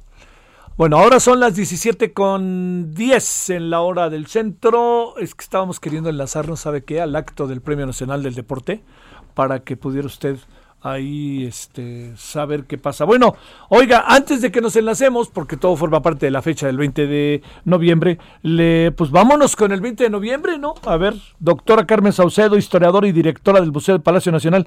Querida doctora, otra vez por aquí, gracias que estás con nosotros, muy buenas tardes. Gracias por el doctorado. ¿Qué tal? Buenas tardes. ah, ¿no es doctorado? No. Oye, ¿te acuerdas del caso de En paz descanse, ¿no? De, de Alzati, ¿no? Sí. Oye, pero que te quede clarísimo que aquí se metió un honorable. Ya pusieron todos cara de culpables, pero ¿a quién llevaron? ¿A quién crees, doctora, ex doctora? ¿A quién crees que llevaron al baile? Pues a mí mero. Así que bueno, Carmen, te saludo con mucho gusto. ¿Cómo estás? ¿Qué tal? Buenas tardes. Gracias. A ver, ¿qué pensar? 110 aniversario de la Revolución Mexicana, las nuevas formas, pandemia, cómo se celebra, y luego también la tarde del deporte, no hay desfile, nomás hay un medio desfile, pues todo acorde a lo que vivimos, pero también hay representaciones. ¿Qué, qué, qué piensas, eh? Bueno, pues que el 20 de noviembre, desde que se conmemora, eh, ha sido una conmemoración muy plástica, diría yo. Eh, ha adquirido todas las formas, más que el 15 y el 16 de septiembre.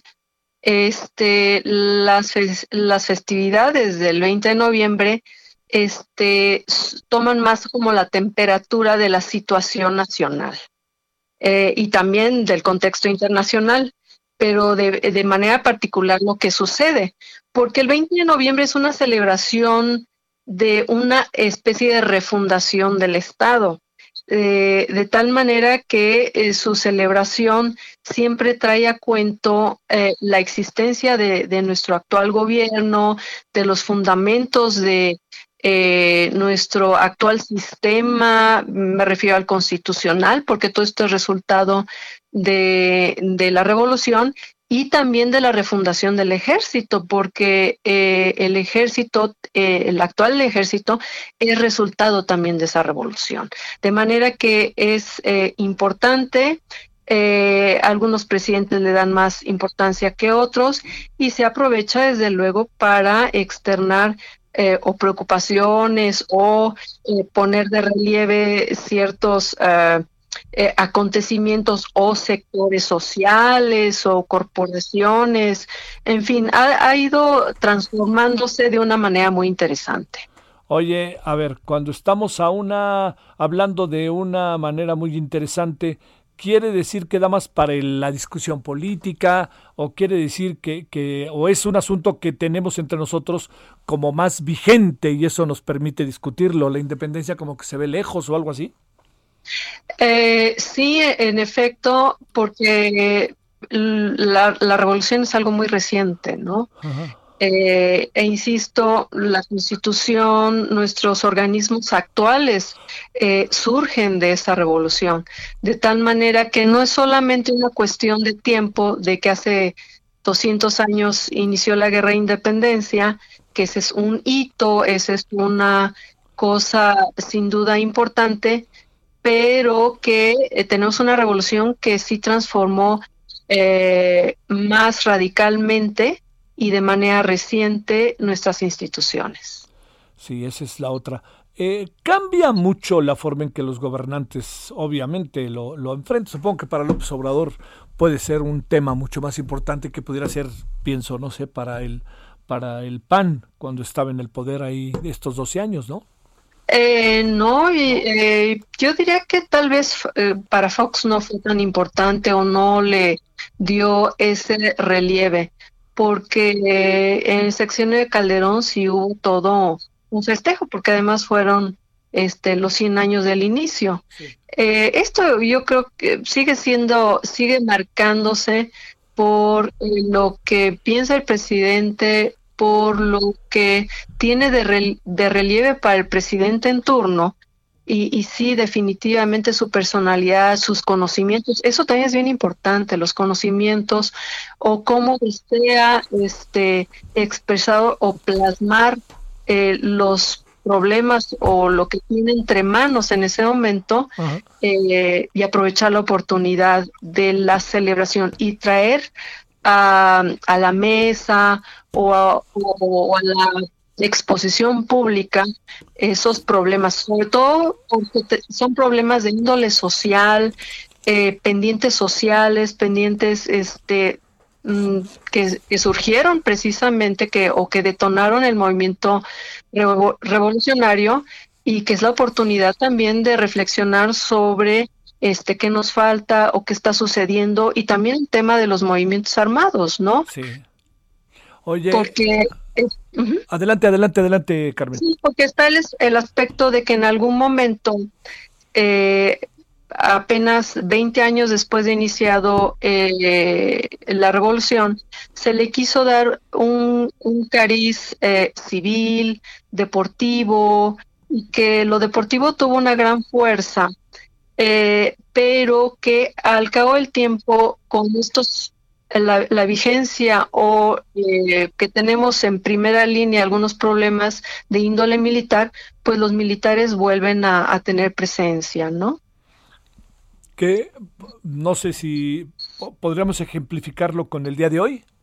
Sí, por ejemplo. ¿No? O hace hace 10 años también. Claro, claro, claro y también eh, con Manuel Ávila Camacho en el ambiente de la Segunda Guerra Mundial volvieron a adquirir este preeminencia.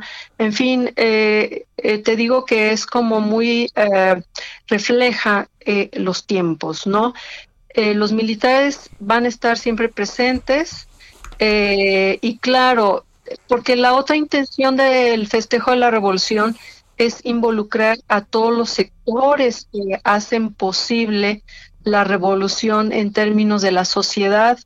Eh, entonces, eh, es necesaria su presencia y no tiene que ser exclusivamente militar, pero bueno, son esas dos fuerzas o esas dos eh, manifestaciones de la celebración que están más o menos presentes según la ocasión. Bueno, oye, este, lo que vivimos hoy no tiene antecedente alguno en la historia de México, ¿no? Con todo lo que nos está pasando en el entorno, ¿no, Carmen? Eh, ¿A qué te refieres? Ah, a, a, la pandemia. A la, sí, a la pandemia, cómo se celebra, este, cómo este, los actos ya se tienen que separar, no hay desfile. Pues sí, estamos ante algo. Medio... Bueno, es relativo porque se nos olvida, por ejemplo, eh, no hay que olvidar que en el eh, con de la Madrid, bueno, le, le toca después del, eh, del temblor, el ánimo está algo em, decaído. También con la explosión, lo de San Juanico, que fue el, que primeros días de noviembre, ¿no? Antes, Se festejó, pero claro, había un ambiente este mm, doloroso ante estas imágenes terribles de, de esa explosión, ¿no? Sí. Yo creo que sí, sí ha habido, lo que pasa es que se nos olvida. Eh, este, y cada época le toca de vivirlo de distinta manera. Eh, ahora, también hay que resaltar que en época del PRI, pues se trataba de estos desfiles de hasta tres horas, tremendos, de tantos miles, miles de, de contingente de trabajadores o de atletas o de este, personas desfilando. Entonces era también todo este boato, este lucimiento de los grandes corporativos eh, apoyando la revolución, ¿no? Eh, entonces sí, vivimos tiempos distintos. Eh, creo que la ceremonia de hoy lució mucho en el sentido de esa de estos tiempos que vivimos y también porque se realizó en la Plaza de la Revolución, cosa que celebro muchísimo que se haya llevado a cabo ahí, porque es una espléndida plaza con ese gran monumento y que una ceremonia de dimensiones más modestas queda muy muy digna. Sí, claro. Bueno, Carmen, este eh, eh, en eso andamos, ¿no? Este, ahorita estamos viendo la transmisión también de la entrega del Premio Nacional del Deporte, en donde eh, pues es una actividad muy importante. Muchos de los deportistas los integran a la Marina y al Ejército, ¿no? Para poder becarlos y todo eso, ¿no?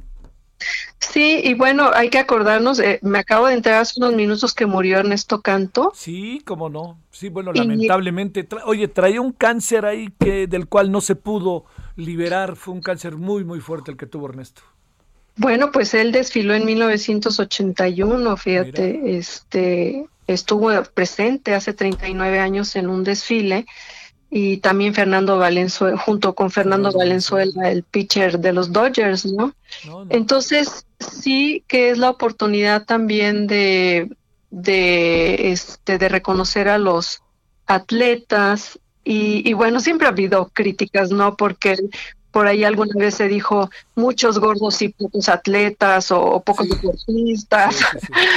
Eh, en fin, que son situaciones a veces simpáticas, a veces este, eh, tristes, pero en fin, hay que recordarlo, hay que celebrarlo, porque bueno, el llamado de Francisco y Madero definitivamente tiene que recordarse. Ese es el punto de partida, diría yo, ¿no? Definitivamente. Carmen Saucedo, ex doctora, yo que ya te estaba haciendo doctora, Carmen, eso no se vale. Si me das un papelito, puede que, sí, pero va a ser patito. Te confieso que yo sería incapaz de hacer eso, imagínate nada más. No, Qué bueno, me da gusto. Bueno, pero te mando un gran saludo, Carmen, de agradecido. Que ¿eh? estén muy bien, un abrazo y síganse cuidando mucho. Sí, buen fin de semana. Gracias, Carmen. Carmen Saucedo, historiadora, sensacional personaje. Lo descubrimos hace algún tiempo con este tipo de asuntos. Es, tiene una mirada muy, como muy, muy, cercana, ¿no? A, la, a, la, a, los acontecimientos históricos, pero de una manera, ay, poco pomposa, ¿no? Se puede platicar con ella, pues. 17.22 en la hora del centro. A ver, París, cuéntame dónde andas. Buenas tardes, Javier, amigos, amigas del Real de México. Y es que esta mañana en Palacio Nacional, el presidente Andrés Manuel López Obrador descartó cambiar la estrategia de atención a la pandemia de COVID-19 a pesar de la confirmación de 100.000 fallecimientos de esta pandemia, ya que aseguró que lo hecho por su gobierno ha dado resultados. Dijo que es muy lamentable lo que ha sucedido, sin embargo, los conservadores, sus adversarios desde el principio de la pandemia, utilizaron la desgracia del pueblo para culparlo y que es evidente que, eh, que, no se enteraron de que heredaron un sistema de salud totalmente destruido. Y es que en la conferencia de esta mañana el mandatario federal señaló que los mejores servidores públicos han estado manejando la estrategia de salud en México, entre ellos el secretario de salud Jorge Alcocer y también el secretario López Gatel. Dijo que ningún lugar del mundo se ha informado tanto como en México sobre la pandemia. Sin embargo, que es por eso que no se va a cambiar la estrategia, nada más porque los que medraban antes, los que robaban, sus opositores les gustaría que cambiaran esta estrategia. Dijo que México y su gobierno seguirán haciendo lo que han mantenido hasta este momento y que pues ya incluso hace unos días se hizo un convenio con hospitales privados para ampliar la atención a pacientes con COVID-19, que esto refleja que su gobierno está teniendo la pandemia de COVID-19 y lamentó que sus opositores hagan de esta situación una temporada de sopilotes, Javier. Sale. Bueno, eh, la disculpa, muy en breve, muy en breve, este, la disculpa pública de España, Nanay.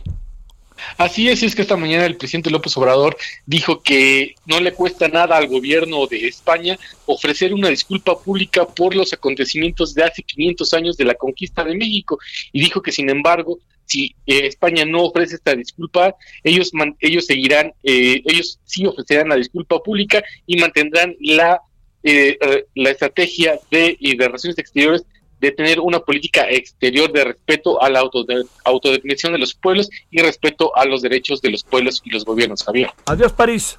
Hasta luego. A ver, eh, de este asunto la disculpa, el gobierno de España ya ha lanzado, la, propia monarquía ha mostrado a tres, cuatro ocasiones en que se ha hablado del tema y ha explicado en el Caribe, en Dominicana, en México, en Veracruz. Entonces, parece que, que ya no tiene mucho sentido insistir en el tema, pero alguna razón tendrá el presidente o alguna información que evidentemente nosotros pues no tenemos. Bueno, vámonos a una pausa, entramos a la media hora final.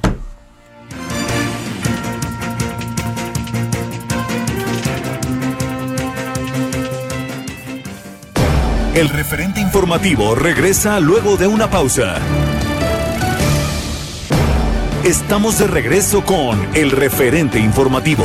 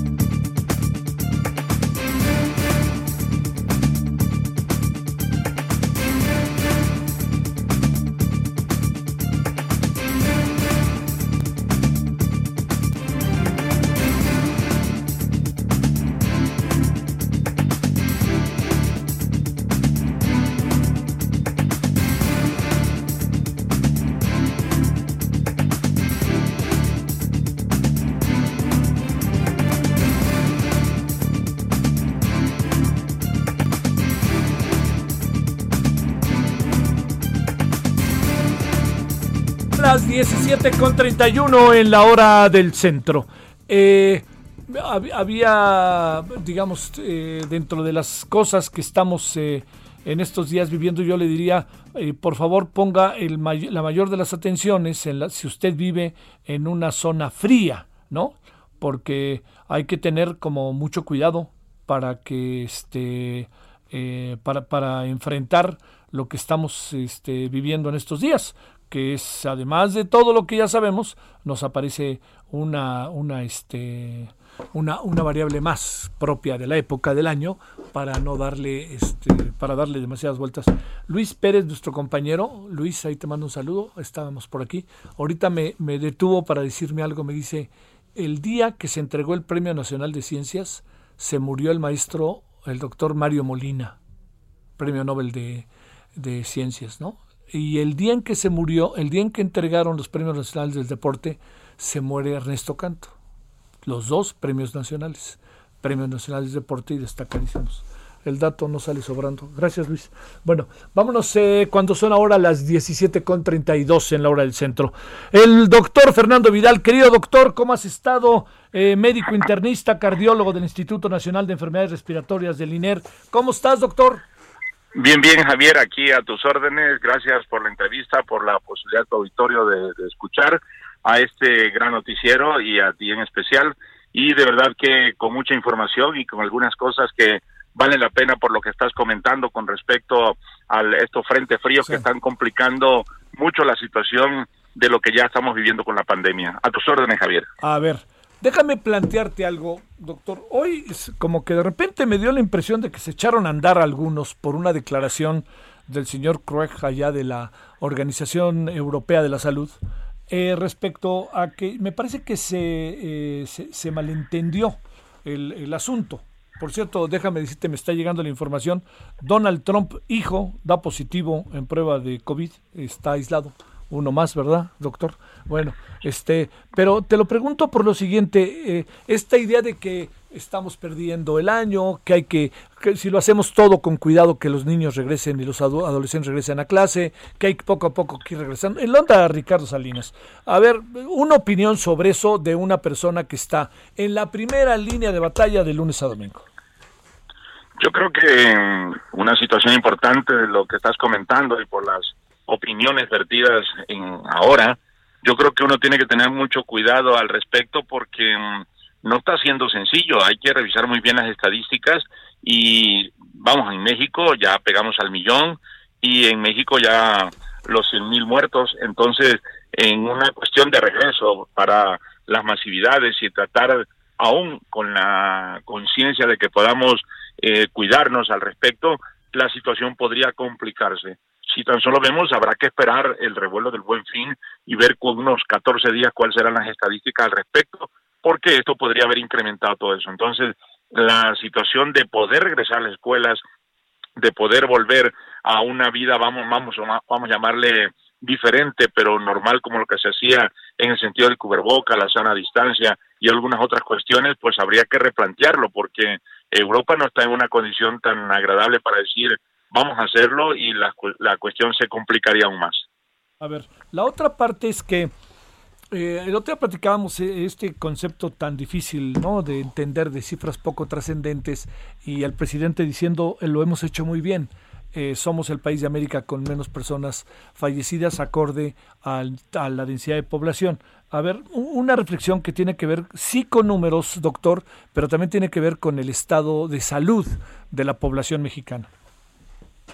Yo, yo creo que el punto importante habrá que tomarlo en consideración. A veces eh, definir una situación de, de compararse con, con, algunos otros países posiblemente podría complicar un poco la situación vertida eh, en, esto, porque realmente sí está bien Brasil, Colombia, lo que pasa en Perú, en Ecuador y todo lo demás, pero nosotros somos México y realmente no es que no importe, no interese lo que está pasando alrededor del mundo, pero nuestras estadísticas están complicadas y más sobre todo que hace unos 10, 15 días más o menos, algunos hospitales volvieron a reventar la situación. Eh, tú hablas del hospital, del instituto, está a tope totalmente y esto está complicando y es como una ventana a poder decir qué está sucediendo en el resto del país. Y esto, por, por supuesto, tiene que tomarse en cierta consideración y que obviamente, aunque nos podamos comparar, estamos en una situación bastante difícil.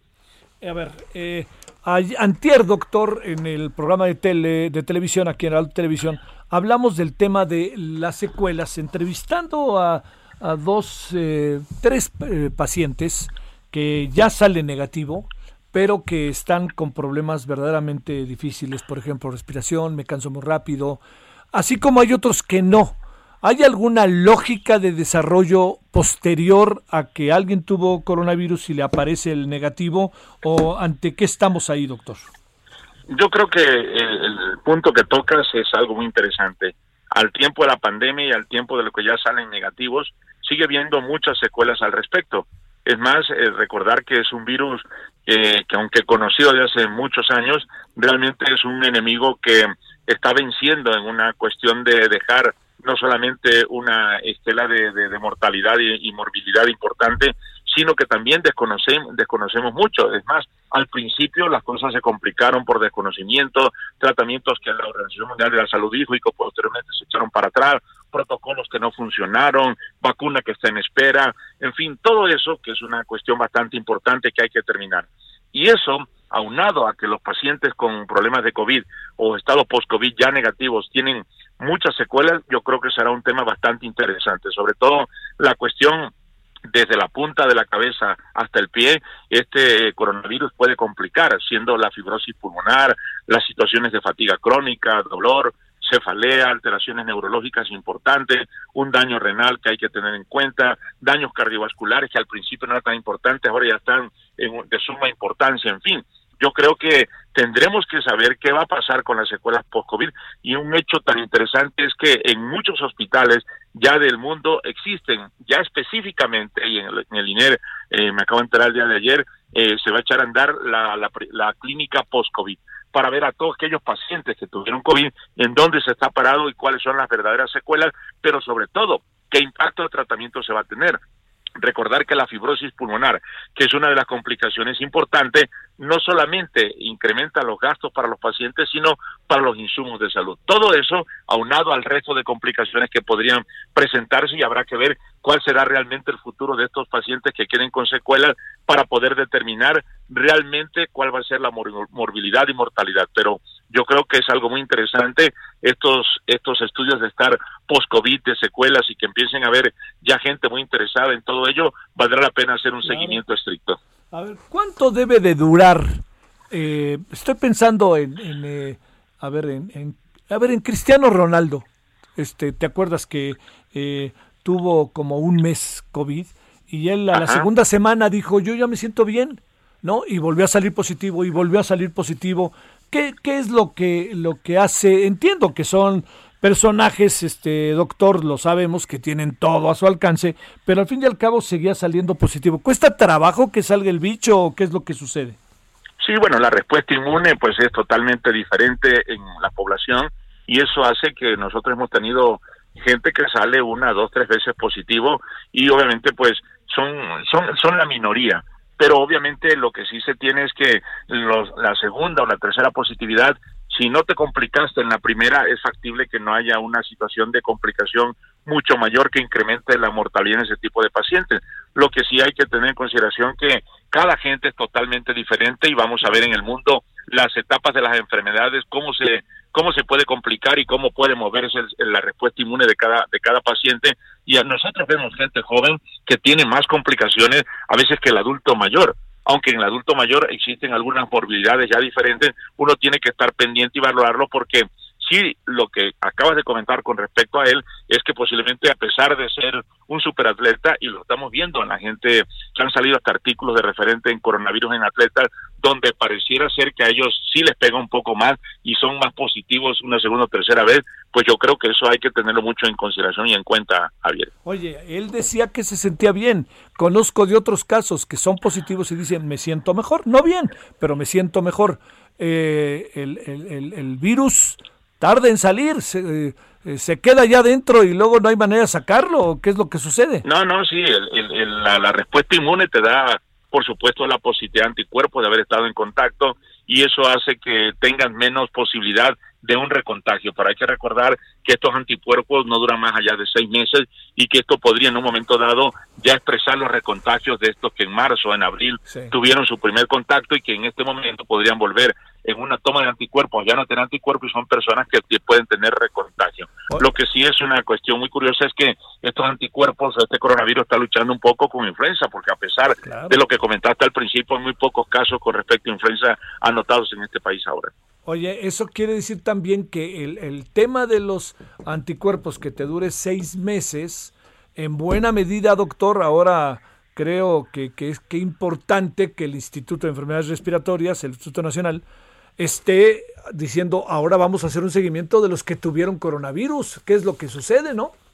Claro, porque eso dará la pauta a una situación de saber dónde se va a estar parado en un futuro y si esto va a complicar la, la, la cuestión de una nueva enfermedad y de ver cuál va a ser el comportamiento, porque aunque nosotros veamos patología de fibrosis, patología o enfermedades cardiovasculares o, enfermedades neurológicas, posiblemente el, el, virus demuestre otro tipo de situaciones y que el tratamiento posiblemente varía. Todo eso yo creo que va a ser muy interesante en estas famosas clínicas post-COVID, donde Panamá pues se llevó la delantera, pero ya a nivel mundial y el Instituto de Enfermedades Respiratorias ya tiene una gran cantidad de estudios de pacientes post-COVID y que yo, yo creo que los resultados darán una muestra de saber qué tan agresivo y a dónde estuvo todo. Oye, ¿cuánto es lo máximo que se tiene información que ha durado un paciente con COVID? ¿Hay información sobre eso?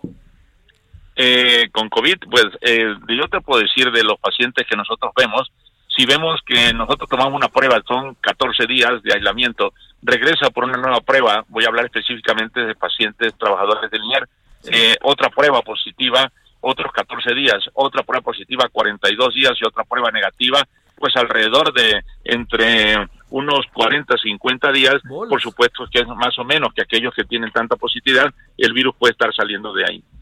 ¿Qué le pasa al virus dentro del cuerpo, doctor? Pues es un, es un virus que, como ya te comentaba, es un mutante porque es un virus ARN y que obviamente pues este virus pues se comporta de una manera diferente al penetrar la célula a través de lo que ya se ha comentado y que se sabe mucho, pues puede complicar diferentes órganos y eso en, enmascararlo un punto de decir la respuesta inmune del huésped es lo que realmente va a determinar en un momento dado cuál va a ser esa secuela que puede quedarte, no realmente el que el virus sea una, una cuestión de que no va a salir.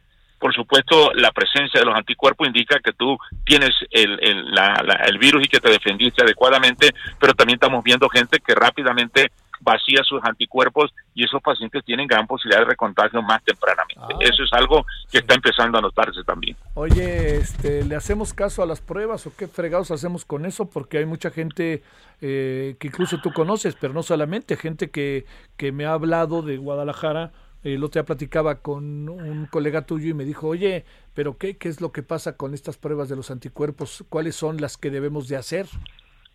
Yo creo que se tiene que acudir a un laboratorio eh, específico porque en la actualidad están tomando medidas de anticuerpos ya hasta en casa directamente con un aparato como cuando se toma el azúcar, vamos a hacer un, un ejemplo más o menos eh, parecido.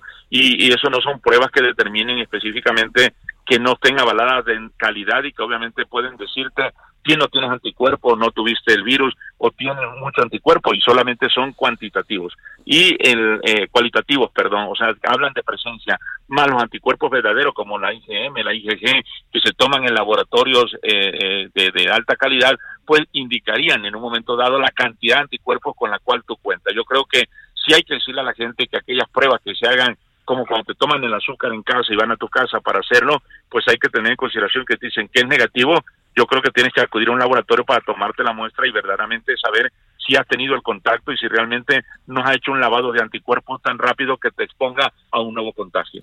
Seguimos en algún sentido en, la, en lo mismo, ¿verdad? Y no lo digo desesperanzadoramente, sino en la fuerza que adquiere el virus, ¿no? ¿O, o en qué estamos, doctor? ¿Qué alcanzas a ver, Fernando? Yo creo que primero hablaremos. La vacuna, pues Pfizer se acerca un poco, pero no está del todo determinado si realmente la tendremos para marzo o abril o algo. Eso es un poquito entre alentador y eh, desesperante. Pero eh, sí yo creo que las estadísticas están siendo un poquito complicadas en nuestro país y a nivel mundial también. Y querer eh, tomar ciertas medidas como eh, cerrar plazas a las seis, los restaurantes a las diez de la noche, no acudir a, masividades, o sea, e, etcétera, pues yo creo que hay que tenerlo en cuenta. Realmente toda esta situación en la medida de la estadística, estamos hablando de casos que a veces no son sospechosos con respecto también a mortalidad, que, que hay muerte en casa y no le podemos echar toda la culpa al, al coronavirus, pero son muertes que podrían ser sospechosas y a lo mejor estamos en cifras mucho más altas de las que podamos esperar en un momento dado. La expectativa para lo que viene es bastante difícil. Podría hablar momentáneamente de lo que sucede en Tabasco. En Tabasco, inundación. La inundación trae el dengue, el zika, el chikungunya, la cuestión de a dónde coloca a toda la gente, masividad, mayor contagio. Yo creo que todo eso es una cuestión que, que es verdaderamente importante y que no debemos de quitar el dedo al renglón para seguir en una medida estricta de, de, no contagiarnos. Sí, sí, es importante. Oye, doctor, eh, muchas familias se van a reunir o van a intentar reunirse en diciembre. ¿Qué, eh, te pregunto, no sé si sea un exceso de mi parte, pero convendría que los que se van a reunir se hagan pruebas días antes o alguna cosa así. Y digamos, lo digo sobre todo pensando que no estamos hablando de fiestas multitudinarias, sino que pues es 24 de diciembre, 31 de diciembre, alguna cosa así. ¿Qué, qué les propondrías a las familias que generalmente son fiestas de familia? ¿Qué les propondrías hacer? Yo creo que valdría la pena estar pendientes de si algún familiar que va a acudir tiene un pequeño síntoma, pues no invitarlo. No invitarlo. Número uno. Eh, eh, sobre todo por cuestiones del contagio, pero como muchos son asintomáticos, poder determinar hacer pruebas a todos, pues el costo a lo mejor para la familia va a ser importante y en lugar de pavo va el frijol en la mesa.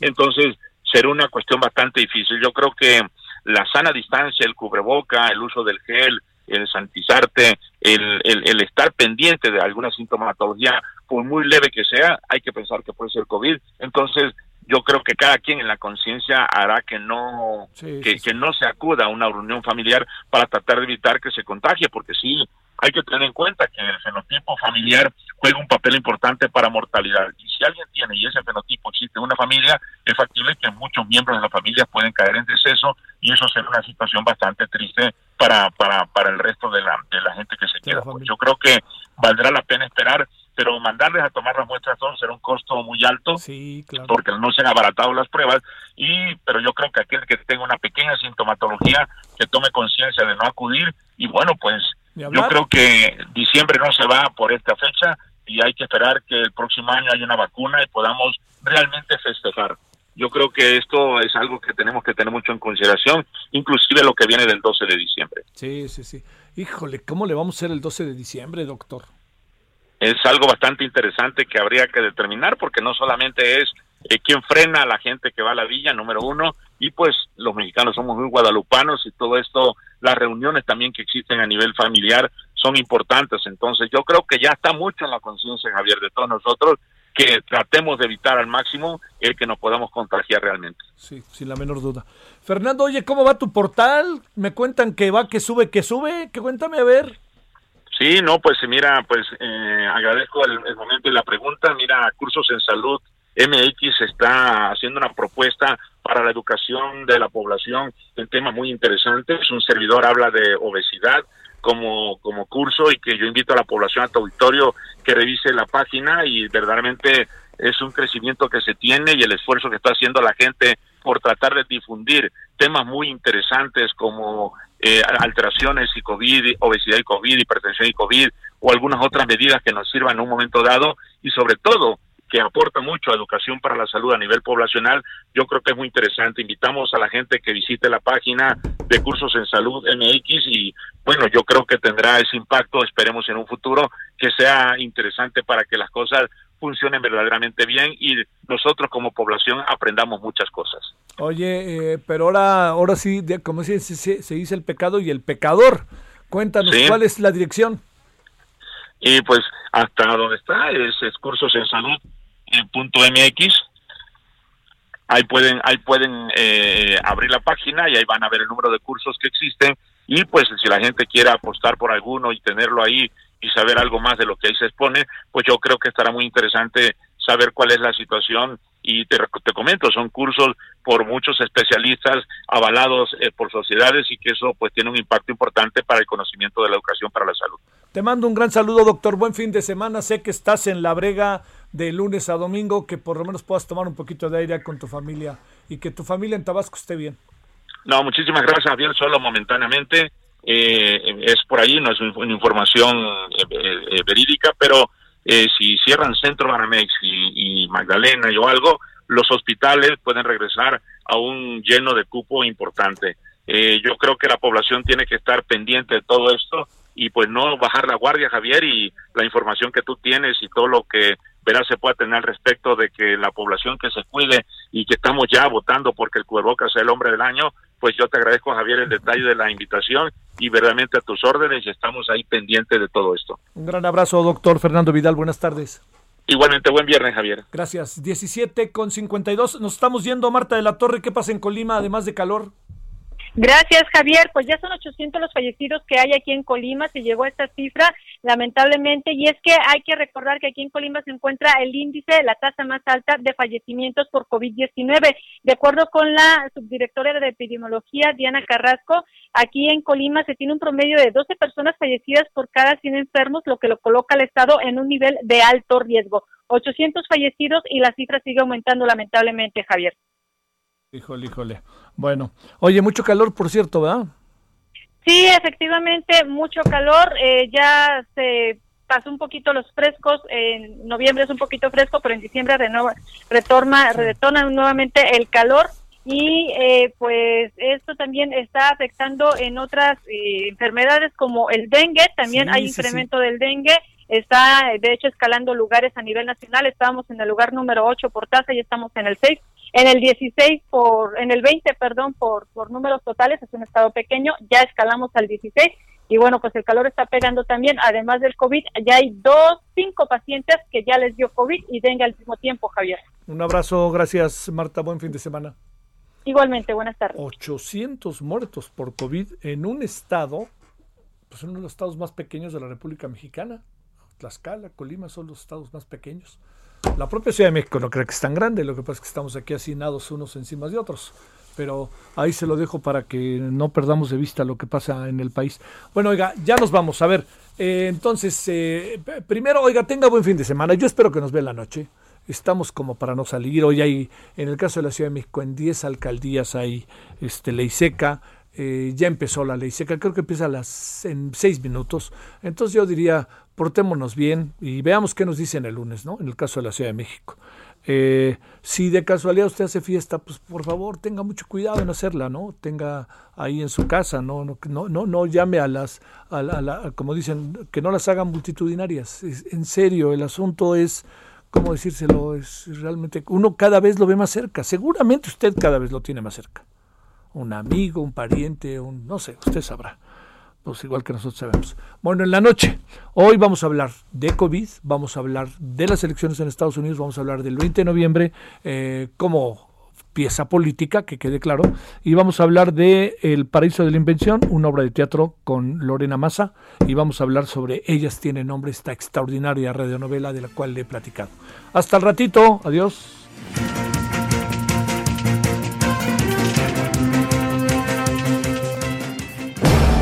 Hasta aquí, Solórzano, el referente informativo.